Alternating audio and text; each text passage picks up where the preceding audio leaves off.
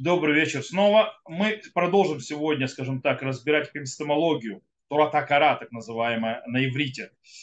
Э, изучение о знании, э, наше знание и так далее, Канта, напротив, э, в сравнении с тем же в, у Кабалы. То есть, в принципе, мы продолжаем разбор письма Равакука, точнее, мы даже к нему не подошли, потому что на прошлом уроке мы занимались в основном введением в само Турата Акара, в саму эпистемологию Канта и э, основные, э, скажем так, понятия Кабалы, понятия основные сферот и так далее. И в принципе сейчас, снова, я не зачитываю сами слова Рава Куков, э, то есть кусок, который занимается именно разговаривает про Канта и так далее. Мы напоминаем, что речь идет о э, письме, в котором Равкук отвечает по поводу того, почему он считает, что нужно создать Ешиву которые будут также изучать философию и так далее, а не создать университет, в котором будут обучаться то, что называется Талмиде Хахамим, потому что он говорит, что по-настоящему за иудаизмом можно, допустим, Канта, он считает, что нет смысла учить. И почему сейчас мы это поймем? То есть Канта нет смысла учить, э, потому что уже в нашей Торе есть все больше, чем у Канта. И он это берет из Каббалы, и как мы сейчас это увидим и поразберем. Итак, в принципе, сейчас мы дословно поговорим о словах Рава Кука по эпистемологии Канта и про теологию, то есть, да, Турата и Локут и так далее. Э, центральная идея той части, в которой, то есть, э, в этом письме, к которому мы пришли к нему, это похожесть между кантианской эпистемологией, то есть Турата Кара Канта, и между эпистемологией такой же в Кабале. То есть, что такое эпистемология, напоминаю, для того, чтобы у нас были общие то есть, понятия, я говорю то есть, философскими названиями, то есть, естественно, э, общепринятыми. Э, на иврите далеко не все понимают, что такое Турата Акара, э, эпистемология никто не понимает. Речь идет о изучении знания. То есть вопросы, как что мы знаем, как мы знаем. Кто сказал то, что мы знаем, это правильно. Это называется эпистемология. Так вот, есть это в Кабале, есть так дальше. И в принципе, э, похожесть в чем между ними, как мы э, уже немножко показывали, в принципе, в, э, в категории сознания, что имеется в виду, которое определяет, что наше сознание и по Канту, и по Кабале, они похожи в том, что э, все наши знания, которые у нас есть, они субъективны. Не имеется в виду, что они это личное мнение или это относительное мнение, потому что есть у людей, у человечества познания, которые общие, они объективны, то есть все согласны, что это так, а не что-то личное, а речь идет о познании и то есть схватывании реальности, которую мы видим, которая построена в четких то есть, границах, и за них мы выйти не можем. Э, то есть, и в принципе они построены или то, что называется, на априор, э, то есть это то, что называется постоянность, вещь, которая строится на опыте, то есть повторяющемся, то есть причинно-следственная связь, или то, что называется, наше сознание стоит на месте, времени и снова и так далее. То есть и наших ощущений. На этом мы, то есть так мы познаем действительно то есть, э, э, нашу э, реальность. И в этом согласны и Кант, и Каббала. Сейчас мы разберем как.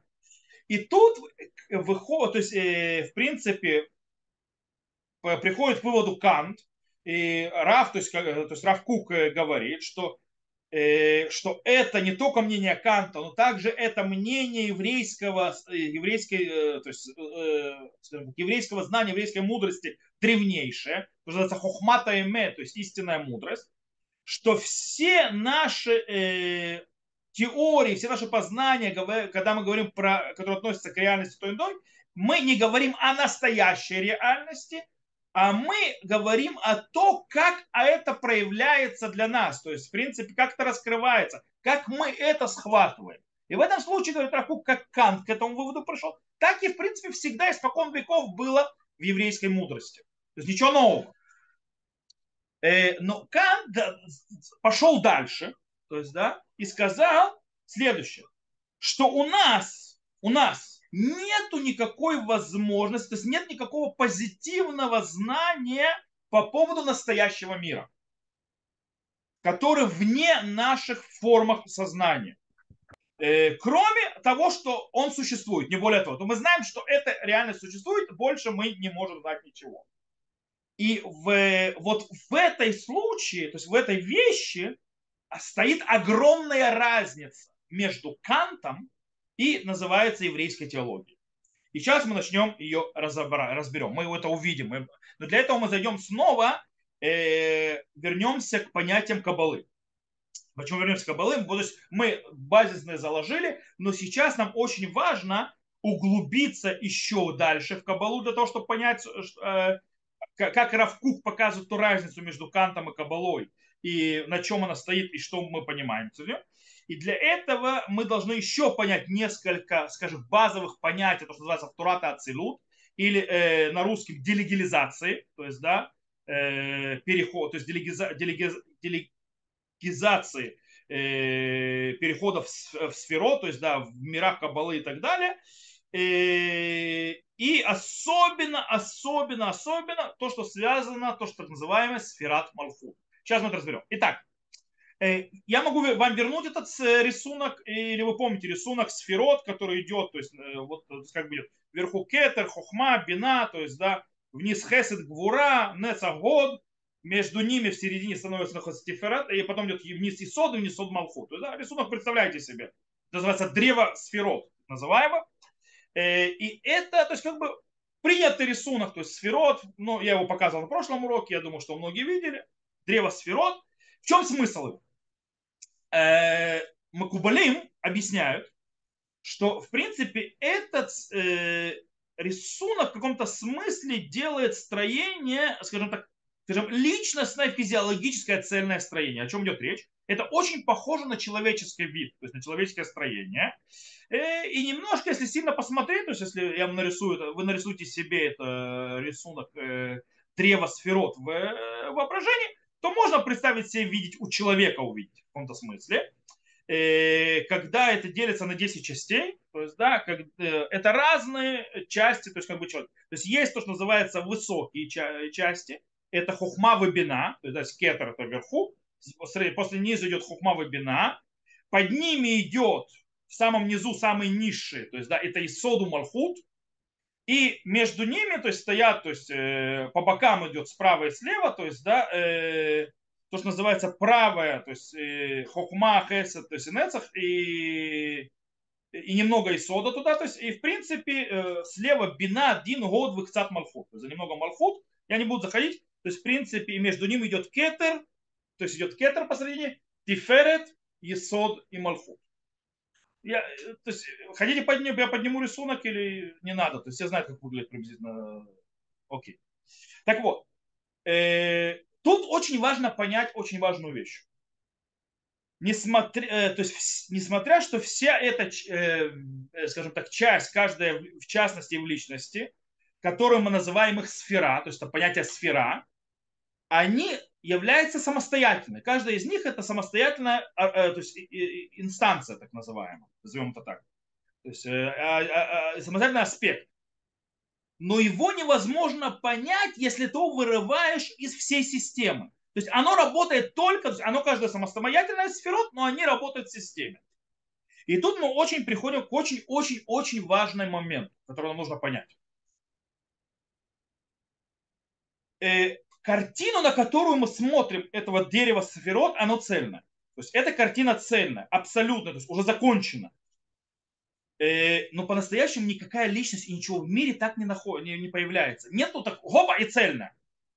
По-настоящему не происходит ничего моментально. Есть определенное движение. То есть, в принципе, есть каждая сфера, которая стоит ниже, она дегализирует, то есть, да, то есть, э, как бы высшая сфера дегализирует в нишу и она одна появляется из другой. Она одна вытекает из другой. То есть, да, из более высокой более в нишу. То есть начинается с кетера, самая высокая, и пошло вниз. То есть, да, таким образом, вплоть до того, что а, дегализируется, то есть, да, и выходит одна из других, даже противоположности. Например, корень понятия гвура, то есть сфера гвура, понятие дин, суда, корень ее находится в хеседе, который вообще связан с милосердием. То есть, да, она, то есть гвура выливается из хеседа. Там находится ее корень. То есть она не появилась вот так, как две вместе напротив друг друга, а она, значит, идет кетер, потом идет переливание и появление.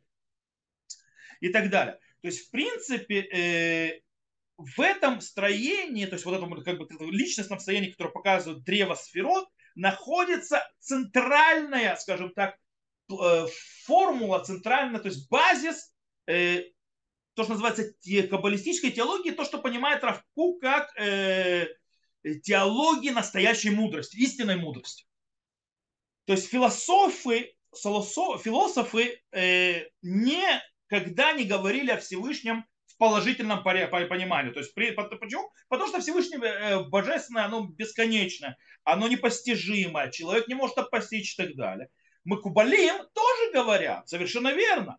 Э, бесконечность, она вне сознания и понимания человека. То есть человек не может это понять и схватить. То есть мы не можем определить ничего, э, когда мы говорим о кетер, то есть да, о высшем.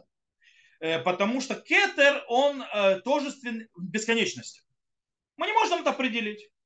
Но все идет и делегируется от него вниз, дегелирует от него вниз. От кетера все постепенно идет туда. Таким образом, есть, то есть все относится в конце концов назад к кетеру. То бишь, что получается? Они, то есть, как бы Кубалим говорят, что творение это не какой-то парадоксальный прыжок из бесконечности в конечность. То есть, да, вот было все бесконечно, опа, то есть ничего, то есть все непостижимо, а тут есть наша реальность, которая постижима и перед нами стоит на конечное. То есть, как бы есть какой-то, какой-то и ограничено, есть какой-то прыжок, то есть с одного места в другое. То есть, нет, они говорят, это не так работает. Э, то есть материальное, ограниченная, то, что называется наша реальность, она по-настоящему не появилась из ничего. Она происходит и э, появляется из бесконечности.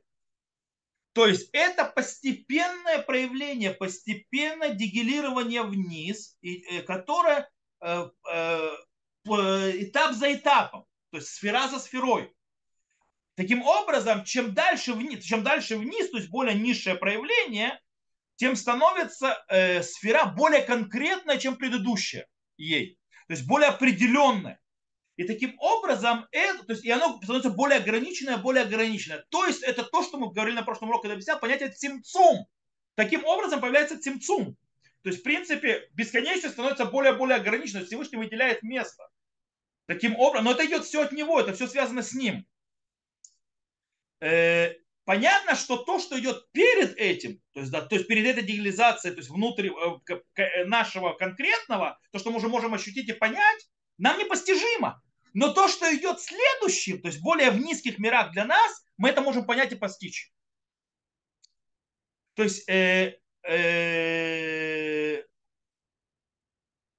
получается, что древо сферот это точное описание схематическое, то, что называется дегелирования божественного, то есть из абсолютного божественного, в определенное ограниченное в этих мирах.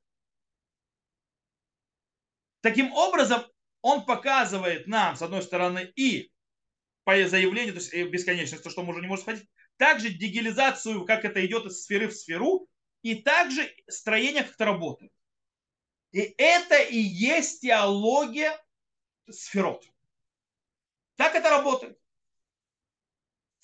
Более того, в этом древе сферот добавили Макубалим и сказали, есть еще одно понимание, намного более широкое.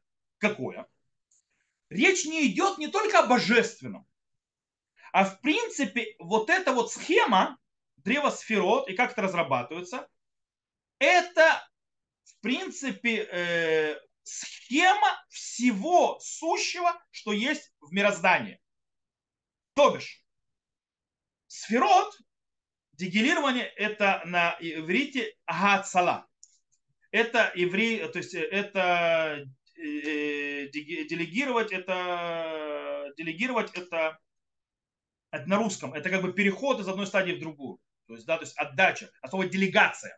То есть, да, делегировать. То есть ты передаешь дальше. Для ациль, то есть да, для ациль сам хует.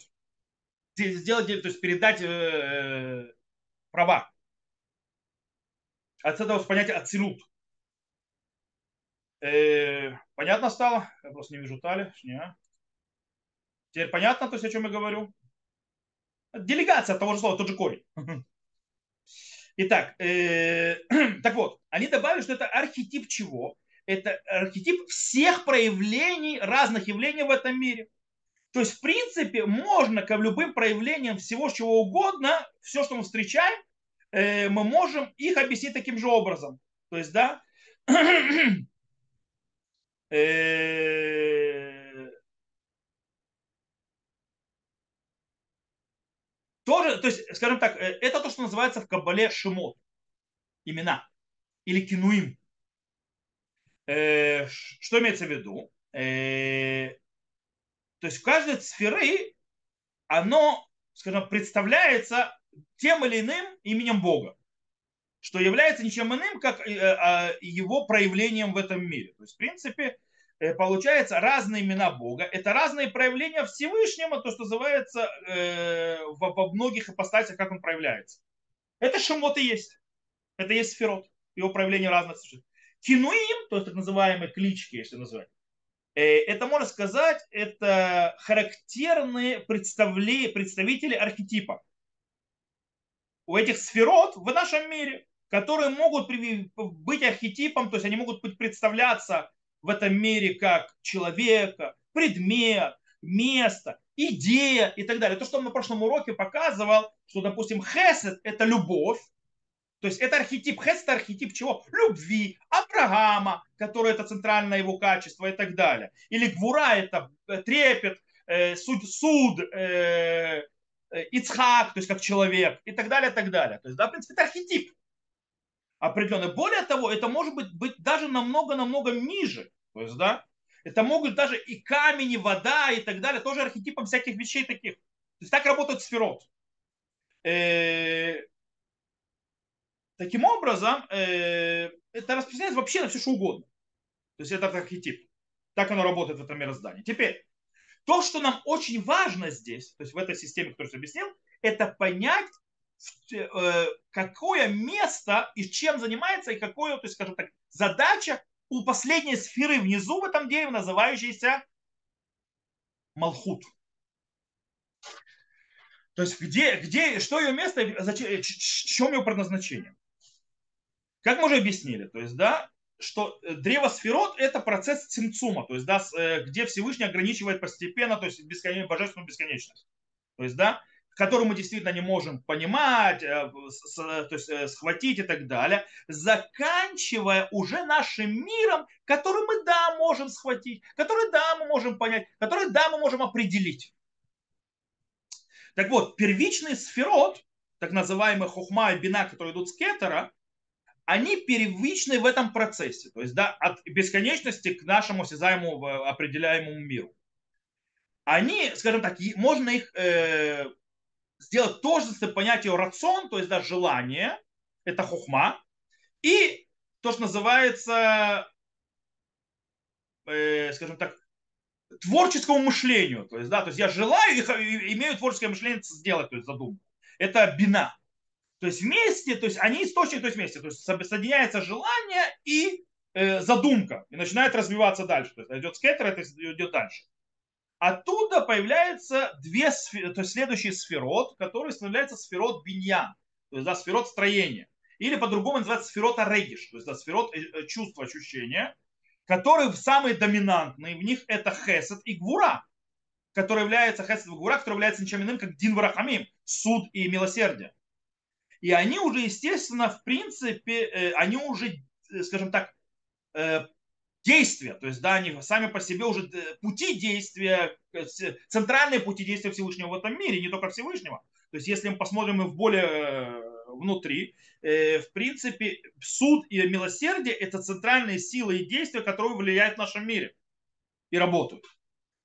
С одной стороны, хесед, то есть, да, это распри распространение, это отдача безграничная, это соединение, это любовь и так далее. Тогда как гвура – это ограничение, это э, захват, то есть умение собрать себя, это суд, это, э, э, то есть, скажем так, границы и так далее. Это, это гвура. И между ними стоит тиферет, которая их соединяет. Она их соединяет вместе, в разных аспектах, как рахами, милосердие, истина, имеет, то есть далее в крупном видении. Это тиферет. И тут мы спускаемся до понятия исод, а исод не что иное, как уже он определяется таким образом. Он уже не имеет какого-то, скажем, действия и так далее. Это вещь, которая, скажем так, э, превращает личность или какой-то объект, который создается таким образом, со всех его сторон уже на творящее, на креативное, на имеющую силу влияния. То есть уже в нашем мире. Таким, кстати, поэтому не зря э, сфера и сот завязана, скажем так, с э, органом, на котором находится обрезание. Почему? Потому что это источник существования и продолжения. Это исод. Э, и оно уже влияет на личность или на предмет или на что-либо, так как оно зародилось и образовалось в высших более э, этапах. Теперь, тот факт, что Исод это девятая сфера, которая стоит перед последней, и она уже обращается от, от этого вот, скажем так, от бесконечности, идущей сверху, непосредственно уже наружу, то есть то, что называется воссяжаемый наш мир, уже его представляем, то, что мы уже можем постичь и представить, у нас появляется вопрос, а что такое Мальхут и зачем-то?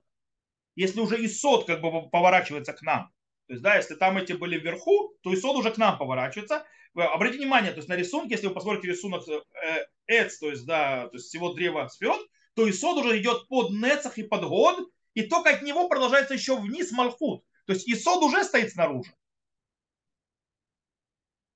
От него уже идет движение, продолжение, что-то то есть, существенное, то есть что-то уже действующее. Поэтому вопрос, а малхут-то зачем? То есть, да, в чем смысл Малхут? И на этот вопрос отвечают мы кубалим. И они приводят всевозможные сравнения, всевозможные аллегории и так далее, и так далее. И общая среди них очень важная вещь. Что Малхут это что-то, что вне личности. Малхут это что-то вне уже сущности. Оно что что-то снаружи. То есть оно выходит из сущности личности, но уже имеет отдельный независимый статус. Это Малхут. То есть это похоже, как называется, как сын и отец. То есть есть отец и есть сын. То есть, да, э, как говорит, то есть, как сказано в Кабале, то есть, да, э, манды нафах, медилея нафах. То есть, да, тот, кто, то есть, называется, пришел, то есть, был э, вдут, был от него вдут. Имеется в виду, сын появляется от отца. То есть, у него прямая связь. Но сын что-то отдельное от отца. Сын это самостоятельная личность, он не отец но он идет напрямую от отца. Это есть Малхут. То есть, в принципе, получается, что Малхут – это аспект этого нашего мира, в котором мы живем. То есть, в принципе, это то место, где в четырех мирах появляется, с точки зрения Каббалы, появляется наш низший мир, который вне Ацилута, то есть вне в мире, то есть высших миров и так далее. И есть еще одно описание, очень-очень важное в сферат Малхут, потому что наша, вот это вот сферат Малхут очень-очень важное понятие, то есть то, что Равкук пытается объяснить. В том, что это считается аспектом женским в мироздании. Малхут – это накива. Это женский аспект мироздания. Тогда как Тиферет Захар, мужской. И Есот тоже. Накива женский аспект, но, естественно, а, что-то другое от Захара, от мужского аспекта.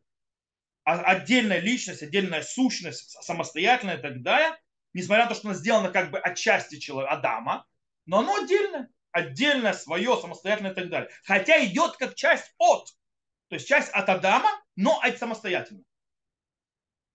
То бишь, Тут у нас есть встреча между личностью, между одной его стороной, с другой. Адам встречается со, с, с Хавой, которая напротив него. Они часть одной сущности, но они теперь напротив друг друга.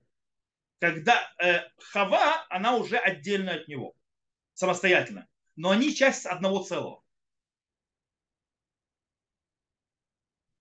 И это то, то же самое, то, что связано с, э, то, что, как говорится, то есть в каббалистических понятиях это и есть то, что называется пара, Всевышний его шхина.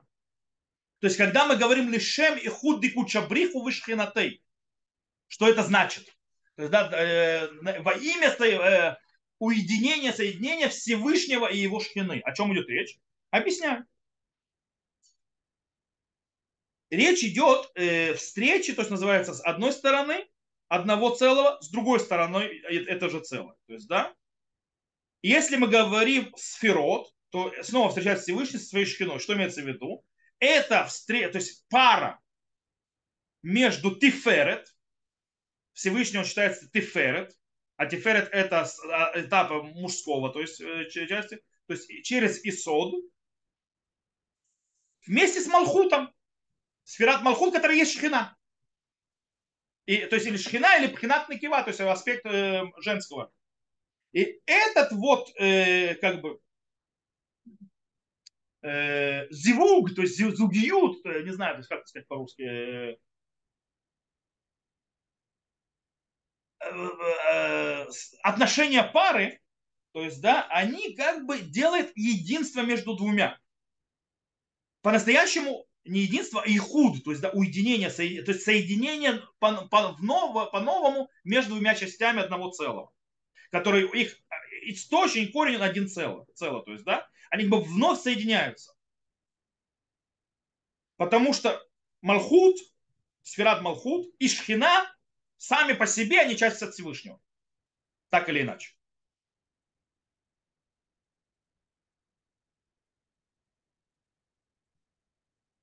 Теперь, что говорит Равкук? Равкук говорит очень интересную вещь. Он пытается выяснить также в тот момент, то есть, да, э, то есть, что является, то есть, да, э, то есть, что является тот момент, когда э, одна личность как бы вылупливается из другой. То есть, когда, допустим, отношения между отцом и сыном, отношения между мужчиной и женщиной, то есть, да, э, как это, то есть, когда это происходит, как это работает. То есть, в принципе, мужчина, женщина, отец и сын – это э, аллегория вот этого вот поведения. То есть, по-настоящему, то есть, это раскрывает идею. И сейчас мы начнем разбирать. Для того, чтобы понять точно, что Равкук говорит, то есть, Малхутом мы разобрали, что такое Малхут, что такое Сферот и так далее. Теперь идем сюда. Теперь тот источник, на котором строит Равкук свои слова, для этого ну, даст нам понятие, что Равкук говорит. А точнее, Равкук э, э, э, показывает источник своего объяснения – по поводу, как это работает, то есть, да, то есть эпистемология э, наша тараническая, еврейская напротив Канта. Он источником его этого берет никого иного, как Танию, Адмора Закена. То есть это выходит из Тани Адмора Закента, а точнее в шар Айхуд Ваймуна. Я не буду зачитывать то есть, этот, этот кусок, то есть он очень важный, э, прочитать, откройте Сефер Штания, Шар Айхуд Ваймуна, седьмая глава, Перекзай. Тот, кто хочет прочитать, это очень сложный кусок. Я попробую объяснить на пальцах, то есть, да, то есть то, что там сказано, чтобы было понятно, о чем говорится. Адмора Закен в, том, э, в, то, в этом куске говорит о, об отношении между двумя именами Всевышнего. Между именем Всевышним, так называемое Хавая, то есть да, Юд Кей Вав то есть четырехбуквенное имя, и между имя Аднут, то есть да, господин, Господь, то, что мы, так как мы молимся сегодня. Или если мы говорим в понятиях сферот, то Гавая, имя Гавая стоит напротив сферы Тиферет, которая центральная сфера стоит посередине между Хесадом, Гурам, Нецагот соединяет их и так далее. Она как бы как сердце такое. И кстати, естественно, в каком-то смысле оно э, раскрывает этот аспект понятия эхад, един, и между именем Аднут, который стоит напротив сферы Малхут. Почему? Потому что понятие Адон, господин, Аднут подразумевает подчинение, принятие э, царства, принятие, то есть ярма, что есть Малхут, царство, буквально. Окей. Таким образом, мы объявляем единство Всевышнего, когда мы говорим Шма Исраиль. Сейчас просто объясняю то, что говорит Адмора Закен, там Шара и Худа Имуна. Мы объявляем, когда говорим Шма Исраиль, Ашем Элукейну, Хашем Эхад, мы объявляем э, об единстве Всевышнего. Авдут Ашем. Мы читаем из написанного, где написано Юд Кей Вав Кей, имя Бога Хавая, но чем мы произносим это как Аднут, то есть как Господь. Читаем одно, произносим, то есть видим одно, произносим другое. После этого, то есть есть, видите, два имени уже, то есть проработают. После этого мы добавляем Барух Шем Кивод Малхуто Улам благословенное имя, то есть славы э, царства его во веки веков. К чему относится эта фраза, по мнению Зогар?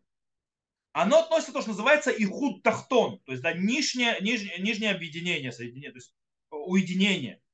В каббалистических понятиях Аризаля это обозначает следующее. Это то, что называется Ихуд Тахтон, Э, он, э, то есть то, что называется парцув Заира Напин, я не буду заходить в это, то есть я объясню, то есть, э, это стоит напротив Тиферет, то есть, да, это соединение Тиферет, то есть, да, или шесть сферот, которые высших относительно, вместе с Нукба. Нукба это Некива, то есть с Малхут. Это соединение Тиферет и Малхут. Другими словами, снова соединение Хавая, имени Всевышнего с именем Всевышнего Аднут. И это мы делаем в двух вещах. То есть, простыми словами, мы постоянно снова продолжаем э, видеть то есть, соединение и связь между Тиферет и между Малхут, между именем Гавая и между именем Аднут. Тут есть парадокс, который говорит Адмор Закен, который нужно понять. У нас получается двоякость является единством. Это парадокс, парадоксально. Есть двое, двоякость, то есть двойственность которая каждая из них сама по себе, но она единство. Как Малхут и Тиферет Сферот являются двумя и вместе с тем одним и тем же. То есть, и, э, то есть вместе с тем они вместе. Адмора Закен говорит следующее. Как он понимает? Все, начина, все объяснение начинается с само названия, со слова Малхут, то есть сферы. Малхут, царство, то бишь в, э, в аспекте царства, то есть так, как она реализируется, что такое царство. То есть в отличие от других сферот, которые до этого, которые являются, скажем, э, самостоятельными характеристиками, самостоятельными, то есть видами и так далее, э, как бы они разные аспекты той личности или объекта, или субъекта, то есть сущности, которые, в принципе, не относятся глобально друг к другу. Малхут сама по себе, у нее нет никакого смысла вообще, когда она э, не завязана на понятии господин подчиненный. То бишь, другими словами, известное слово э, Эйн Мелех Белоам, то есть нет царя без, без, без народа. То есть Малхут, сфера, не имеет никакого смысла без того, что у нее есть, скажем так, подчиненные. То бишь, другими словами, Малхут является ничем иным, как то есть самостоятельным качеством Всевышним, одно из его проявлений. Но вместе с тем оно дает место существования другим. И это очень важный момент, по отношению к которому оно происходит. То бишь, если понять то, что говорит Адмора Закен, выходит что-то очень грандиозное и очень дальноидущее. Для того, чтобы божественное величие и раскрылось до конца, чтобы он, все важнее, то есть, скажем так, все качества, все аспекты, которые проявляются, проявление Всевышнего на высших мирах и так далее, его как бы сущности раскрылась полностью, э, нужна реальность вне божественной. То есть нужно что-то, чтобы все, все раскрылось, как полагается Всевышнего, нужна реальность, которая находится вне части не божественной. Ибо если так не будет, то тогда божественное царство не сможет существовать. Поэтому Радмора Закен объясняет, что это и есть идея Цимцума. То есть Всевышний сужает свое то есть как бы нахождение для того, чтобы дать существование другому. Для чего? Для того, чтобы он смог царствовать и полностью раскрыться. Теперь отсюда Адмора Закен делает еще один шаг вперед и объясняет, снова я не прочитал этот кусок, вы прочитаете, то есть это, это я его объясняю, то есть это на, на, на пальцах. что Малхут как качество, как понятие и так далее имеет вообще какой-то смысл, только если это, абсо... это, это реальность абсолютно другая, чем реальность Всевышнего. То бишь, царь не царствует над своими сыновьями или над своими министрами, э, потому что это слишком близкое влияние. Э, говорит Рав Адмора Закен, ам от слова амемут. Амемут это непонятность, то есть что-то чужое. То есть имеется в виду, что Малху должна быть амумали гамра. Имеется в виду, что есть реальность, у которой абсолютно независимое свое существование, которое полностью то есть, отделяется от самого царя и отдельно от всего царя. Поэтому царство может существовать по, по отношению к, ним, к нему. Теперь вопрос.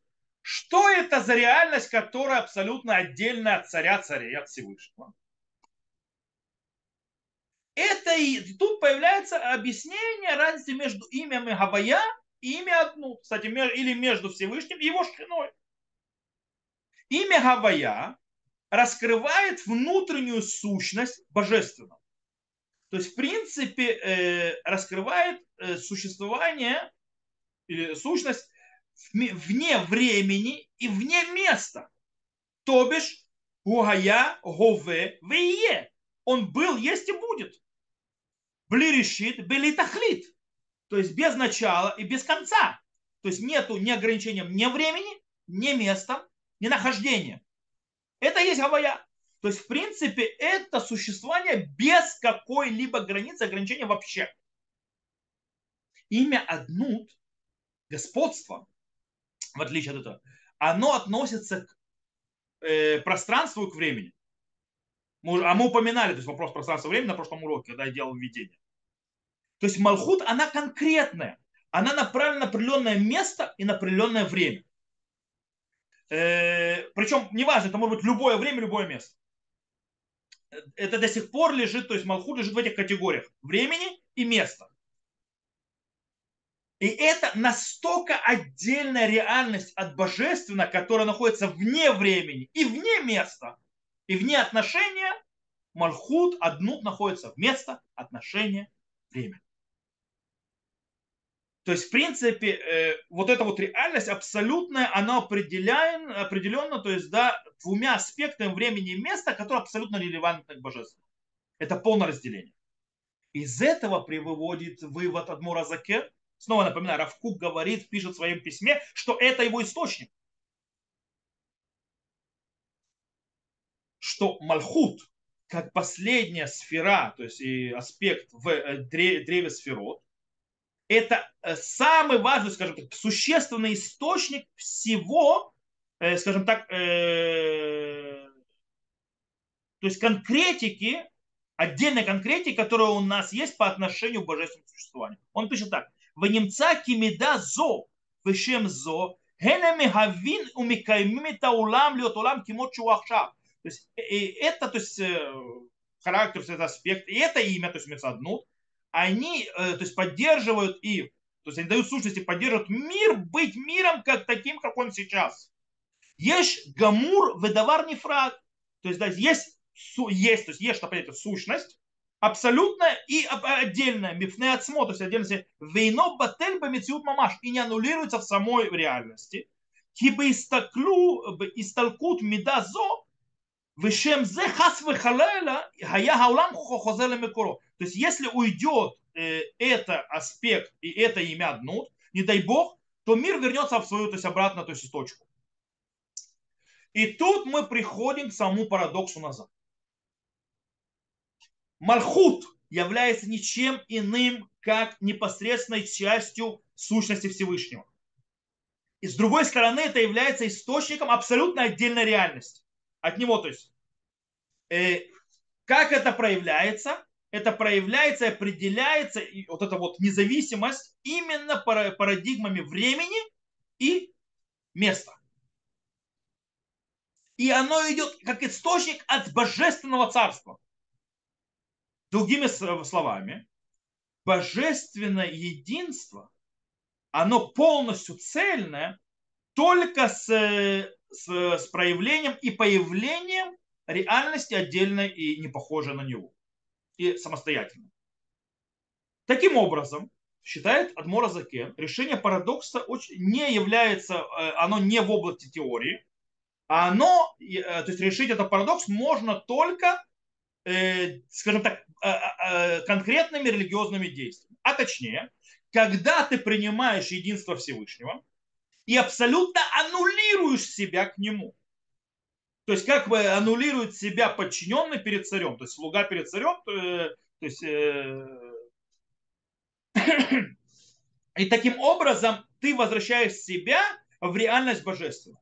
Таким образом, любое религиозное действие, которое делает человек, э, становится, скажем так, когда он принимает волю Всевышнего, то есть э, Марфут Шамаем, то есть э, ярмо за Царство Небес, и аннулирует себя перед божественным желанием, то в принципе появляется очень важная вещь он соединяет и делает божественное единство. И это и объясняет, кстати, понятие, когда мы принимаем божественное царство, Ол Мархут Шма Исраэль, говорим Барух Шем Кивод Мархуто Леулам Ваэт. Таким образом, потому что принятие Царства Всевышнего и раскрытие его тем, что мы анализируем себя, его, то, что называется, то, что называется битуль, э, Таким образом, мы соединяем имя Бога, то есть Хавая, Тиферет, с именем Богом одну, то есть Господь, то есть э, с Малхутом. Или другими словами, соединяемся Всевышнего с его шпиной. Так это работает. Теперь на фоне этого, когда мы знаем, мы то есть знаем все эти аспекты основные, то есть кабалы, мы не знаем всю кабалу, но то, что нам надо было. И мы разобрали то, что говорит Адмор Закен, сейчас мы можем перейти, что строит Равкук на фоне этого по отношению к Канту. И что он объясняет, почему ему не нужен Кант. Он говорит следующее. Можно объяснить, что в принципе то, что говорит Равкук, это комментарий фразы Адмора Закена «Льет улам еш гамур выдавар нефрат бифнеацмо». То есть, да, э, быть миром, то есть ешь, то есть существование абсолютное и вещью отдельное само по себе. У нас есть вопрос. То есть, да, если мир, в котором мы живем, он отдельный, то есть он отдельный, или он часть от единства, то есть, да, так или так. То есть мы являемся частью божественного, или мы сами по себе. В этом вопрос. Говорит Адмора Закен, так объясняет Раф, получается, то есть по объяснению Равкука. То есть, то есть говорит Адмора Закен, Равкук его развивает дальше. Что наша независимость появляется от того, от, от определения места и времени. То, что мы сказали. Но мы же знаем, мы же говорили, мы учили на прошлом уроке, что понятие места и времени – это не категория реальности. Это категории сознания. То есть так мы понимаем и схватываем. Мы никогда не можем объяснить, что такое время, что такое место. Мы говорили об этом на прошлом уроке. То, что Кант говорит. Мы можем только мы чувствуем проявление в мире, то есть времени, или проявлениями. Мы не можем жить вне этих категорий. Но мы по-настоящему не осязаем, не хватаем из, то есть, саму сущность этого. То есть э, мы не, или другими словами, мы не осознаем время и место э, как, поня, объектив, как объективные факты в нашей реальности. Мы их определяем и схватываем как что-то субъективное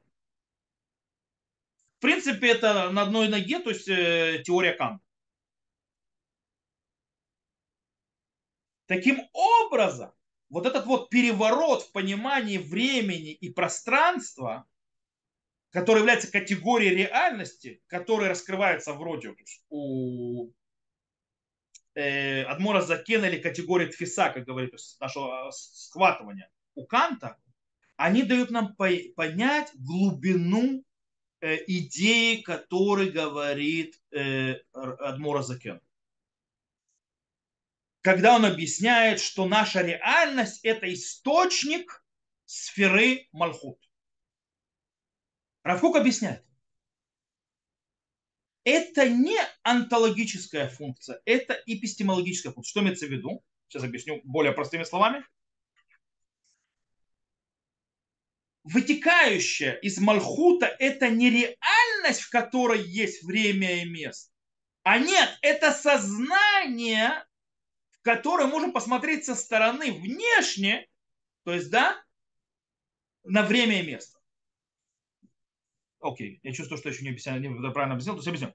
Это не понятие реальности, а это понятие осознания и э, э то есть созна... как восприятие. То бишь, э, до этого сознание было цельное, неразделенное, то есть вещь, то есть да, а Малхут, как мы уже объяснили, она требует быть отдельным, другим. Таким образом, она вырабатывает и обязывает субъективность, а не объективность. То бишь, человеческое сознание, оно по определению, оно стоит на субъекте. То есть, если, э, то есть есть я, то есть есть понятие я, человеческое, э, что дает, то есть э, осознание, то, что есть субъекты, то есть да, независимые существуют. И это порождение Малхута. По-моему, попробую сейчас еще объяснить это. Э, окей. Скажем так.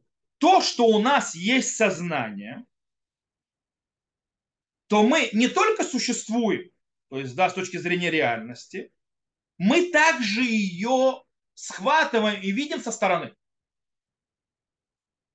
Субъект, он отдельно, он внешне, то есть, да, он трансцендентный, то есть реальности. Субъект, то есть он как бы вне реальности, он смотрит на снаружи.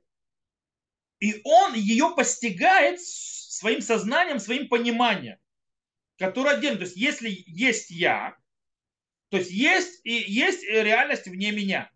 То есть, если я, есть что-то есть вне меня. Таким образом, очень красиво объясняются слова Зоар что Малхут лейтла миграмма клум. То бишь, имеется в виду, Малхут, сфера, это только сознание. Это а, а, способ познания и схватывания. То есть, да, это не какая-то сущность, не какая-то, не знаю, личность и так далее. Э, это наше сознание, но она определяет, как мы схватываем и понимаем э, реальность. То есть, в принципе, то мир, на который мы смотрим, рассматриваем с точки зрения, скажем так, взгляда сферат Малхут, это наш э, мир, это наше сознание, субъективное сознание, то, что мы видим. Для чего? Для того, э, это нужно, для того, чтобы создать наше субъективное существование, которое отделен от единого, бесконечного, бескрайнего божественного существования вроде. Таким образом, есть, с этой точки зрения, есть абсолютная тожественность между Кантом с его Турата Акара, его эпистемологией, и между и Турата Акара, то есть эпистемологией, то есть знанием, то есть э, понятием знания э, и познания, и сознания Кабалы. Как объясняет Равкух? Ее, то есть через, через Адмора Закена. То есть здесь разницы нет. То есть обе и Кант, и Каббала согласны, что, э, что мы э, понимаем и схватываем только проявление, которое мы видим в этом мире, и тем, как мы можем схватываться своим сознанием, но не сам мир, который вне нас. Его мы не можем схватить. Мы только схватываем то, что наше сознание схватывает. Это согласно и Каббала, и то через Сферат Малхут, и с этим согласен и Кант. А вот дальше начинается огромная разница. Какая огромная разница? Дальше э, происходит, э, как мы относимся к вещи, которые вещам и чему-то вне на границ нашего сознания. Вне того, что мы можем постичь нашим сознанием. И здесь огромная разница из, э, между Кантом и Кабалой, или то, что называют Равкук, Хухмата и Мет, то есть на настоящей мудростью Торы. Дело в том, что э, то есть Бог, то есть божественное, а является источником сознания. Поэтому это невозможно постичь прямо напрямую. То есть ты не можешь божественно постичь прямую. Э, э, наше сознание позволяет нам постичь нас, как субъект, значит, мир наш, который вокруг нас, как субъективный и так далее, и так далее. Но оно нас заключает, то, что мы объясняли, в формы определенные. Время, место, множественность и так далее, и так далее, и так далее. И она не дает нам возможности постижения божественного напрямую. Кстати, в этом то, что мы объясняли, потому что то, то есть до этого Равкук говорил в, э, в письме, я объяснял, это приводил к этому, это то, что мы уже объясняли, что это ошибка идолопоклонника э, или монотеистов нееврейских. Они пытаются постичь Всевышнего с помощью сознания человека и определить ее божественность. И, в принципе, вратить ее в какую-то сущность. Это невозможно. Таким образом, попытка а, схватить Всевышнего, то есть божественность и так далее, нашим сознанием, превращает э, Бога в что-то внешнее, в что-то э, то есть субъективное. И таким образом начинает он приписывать всевозможные качества, те или иные человеческие туда или сюда, что приводит или к идолопоклонству, или то, что называется монотеизму, но не еврейскому, который рисует всяких там людей на кресте, ну и всякое другое. И Теперь, как мы относимся к божественному? Равкук тоже объяснял, мы это уже говорили.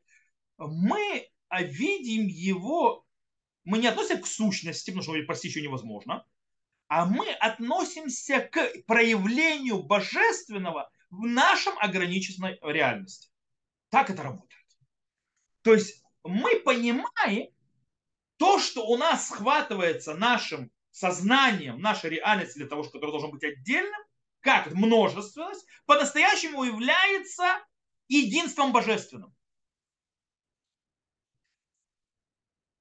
и это, это вот это божественное единство, которое идет, наш система сознания и посягает, то есть и познания, она делает ее множеством. С одной стороны. С другой стороны, мы знаем, мы знаем, что божественное, то есть, да, или Гавая, то есть имя в понятиях Балятани, это источник всего. Хавая, Тиферет и все сферот сверху, они источник всего, что есть. Мы это знаем. Они, но они бесконечны, они не постижимы нашему разуму. Они выше на постижение нашего разума. И таким образом, то, что мы знаем, что вся множность в этом мире идет от Всевышнего, и само наше сознание, которое вот так вот думает оттуда же, это то, что нам раскрывает, и то, что делает нам, творит вот эту множественность и так далее, все эти сознания, то, что мы схватываем время и так далее, это нам дает осознание, как работает мир Всевышнего и как мы с ним связаны. Кант, который источник его мысли, в конце концов, был в идолопоклонническом мире или в монотеистическом нееврейском, он что сказал? Все то, вся сущность или что-то, что существует вне нашего сознания, нет никакого смысла в нем по отношению к нам мы все равно это не можем понять и постичь. То есть поэтому к нам нету никакого... Оно не имеет никакого смысла к нам. Это наше, наше сознание не постигает. То есть мы это воспринимаем как внешнюю данность, знание, не более того. И оно нас никак не влияет. По причине того, что у нас наше сознание не, не контактирует. Мы же, идущие по Торе, понимаем, что по-настоящему вот эта сущность, она вне, не, точнее, она не вне нашего сознания, потому что наше сознание, и она, является, то есть она является источником нашего сознания, эта сущность. Мы от нее идем, она, в принципе, нас, она нас выбрасывает наружу.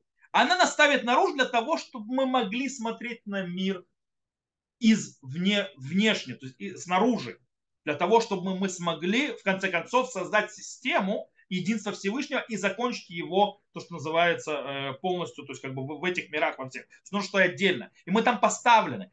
Поэтому у нас нет никакого разрыва. Мы идем это оттуда. Отсюда, естественно, э, таким образом и полностью раскрываются и так называемый кинуим, то есть разные клички у сферат Малфут. То есть Малхут это я. Понятие я. Потому что я это корень субъективности. Перед Малхутом стоит единство, а простое единство, абсолютное, которое мы вообще не можем снаружи о нем говорить, мы не понимаем. После Малхута, то есть когда появляется сферат Малхут, есть понятие «я», «я», который воспринимающий, схватывающий. А есть «ты», которого я могу воспринять напротив меня. Поэтому говорят Макубалим, что понятие Малхут – это они, я. А с точки зрения видения моего я, то есть они, Всевышний, который является Тиферет, это ата, ты. Таким образом, Малхут создает дифференцию, то есть, в принципе, это, э, то есть осознание двойственности. То есть, как бы, вот я, а вот ты. Кстати, Малхут еще называется в Кабале Зот. Это. Что такое это? Потому что она создает категории, как мы уже сказали, времени и пространства. Таким образом, что мы через это можем сознать то, что называется категория реальности, которые конкретны. Зод – это. Это время, это место и так далее. Это пространство. С другой стороны, Малхут также называется Ливана. Ливана – луна. Почему луна? Потому что тем сужением, ограничением, которое происходит, и отражением, которое делает, то есть, да, она нам помогает схватить то, что мы не можем схватить сами. То есть она нам, как луна, помогает нам увидеть солнечный свет, и можем на него смотреть, когда на само солнце мы смотреть не можем. Точно так же Малхут помогает нам раскрыть и видеть, называется Всевышнего, когда нам кажется, то есть мы видим только отражение. Но это нас конкретизирует. То бишь, из того, что говорит Равкук в этими словами, то, что он объяснил, когда он объясняет, как это работает вся система, надеюсь, теперь понятно, то есть, как система работает. То есть, с одной стороны, мы отдельно и так далее, мы действительно постигаем все мироздание, наше сознание говорил Кант и так далее. И то есть нужно понимать, как это работает. Но у Каббала дает еще один аспект. Она дает нам сознание, что это мы неразделимы. То есть э, э, божественно это есть наш источник. То есть в конце концов то, что у нас Э, мы не оторваны, а мы наоборот постигаем через наше сознание божественное. То, что Кан говорил, что невозможно. Поэтому говорит Равкук, то есть попытка, то есть, да, э,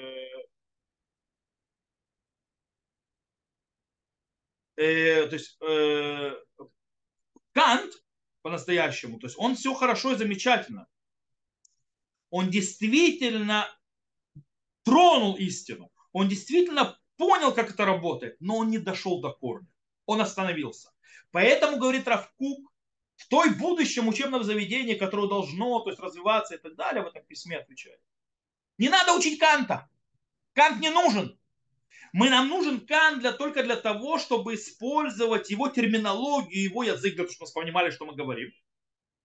Но по-настоящему Кант нам не может дать то, что нам дает Тора. Потому что и Тора говорит то же самое, что Кант. Так он объясняет через Адмура Закена, через Кабалу и так далее. То, что мы, то, что мы прошли весь этот этап. Что мы сознание, отношения, правильное постижение через э, проявление и так далее. Понимание, то есть вот это вот множество и так далее. Но с другой стороны, она нас ведет дальше и дает путь, каким образом можем мы, находясь в этом нашем ограниченном сознании, которое уже находится в времени и пространстве, да, дойти до божественного, хоть мы не можем его с нашим сознанием постичь, но мы можем к нему присоединиться и, э, скажем так, увидеть его, понять, не постичь, понять. То, на этом мы сегодня закончим и эту часть. Надеюсь, было не особо сложно. Надеюсь, я вас всех не загрузил очень сильно. Э, то, на этом я заканчиваю. Э, кто смотрит записи, всего хорошего. До новых встреч. Увидимся.